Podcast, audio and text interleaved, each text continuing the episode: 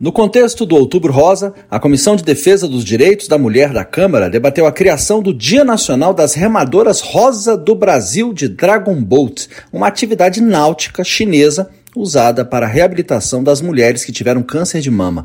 A data seria comemorada no início do Outubro Rosa, todo dia 3 de outubro. Outra celebração, o Dia Nacional da Remada Rosa, das Remadoras Rosa do Brasil, seria lembrada no primeiro domingo de outubro para divulgar os benefícios da prática desportiva para as mulheres. Outubro Rosa é dedicado ao movimento internacional de conscientização para o controle do câncer de mama.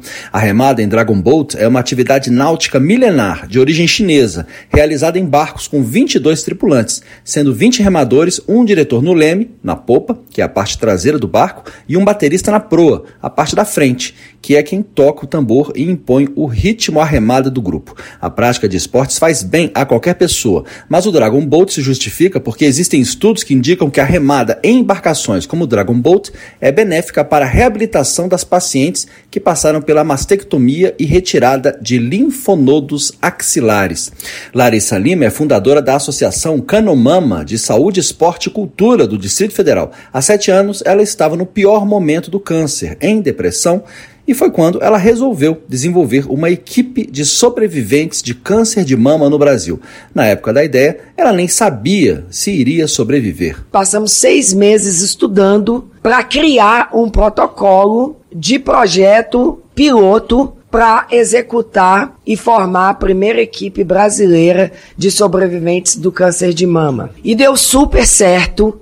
A gente tem aqui a representante, a Sara Martins, que é representante da primeira turma, a Kazumi, que é a representante da segunda turma, a Henriette, que já é mais novata. Hoje a gente já tem 20 equipes e outras três em possível embrionário formação.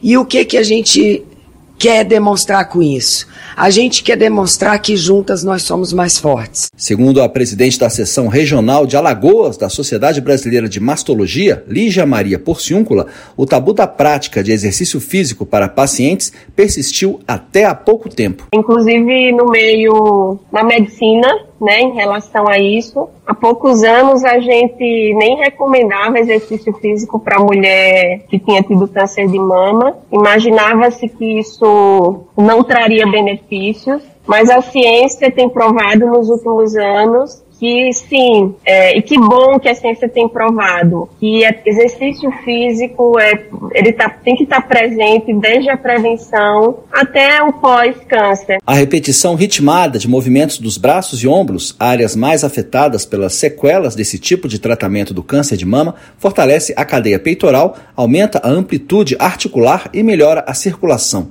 diminuindo e prevenindo o linfedema. A fisioterapeuta Nádia Oliveira Gomes explica outros os benefícios da remada, além da prevenção do linfedema. Outro benefício é a diminuição do peso do IMC, porque é um dos fatores de risco para ter câncer e para ter recidiva. A gente modula a inflamação. O que, que seria isso? A gente diminui o processo inflamatório. O processo inflamatório está interligado ao câncer. O processo inflamatório está interligado aos efeitos colaterais da rádio, da quimioterapia e do bloqueio hormonal.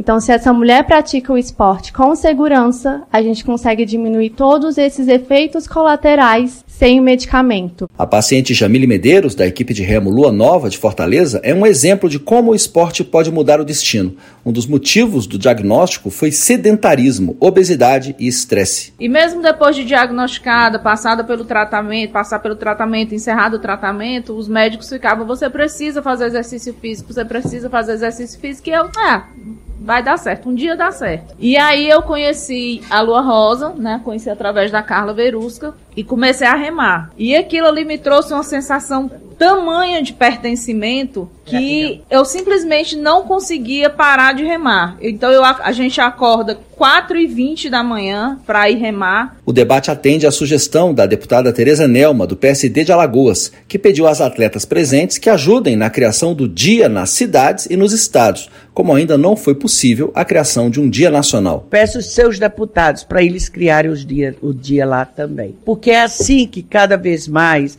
nós vamos mostrando que nós existimos e que somos prioridade e que nós não queremos morrer, nós queremos viver. Então é muito importante que esse movimento parta de vocês. Não esperem por questão que alguém venha pedir. Tome iniciativa. A deputada convive com câncer desde 2011. Em 2015, perdeu a mama esquerda e começou o trabalho de prevenção em Alagoas. Em 2019, teve câncer de útero. Passou por cinco cirurgias. Em setembro de 2020, a doença voltou.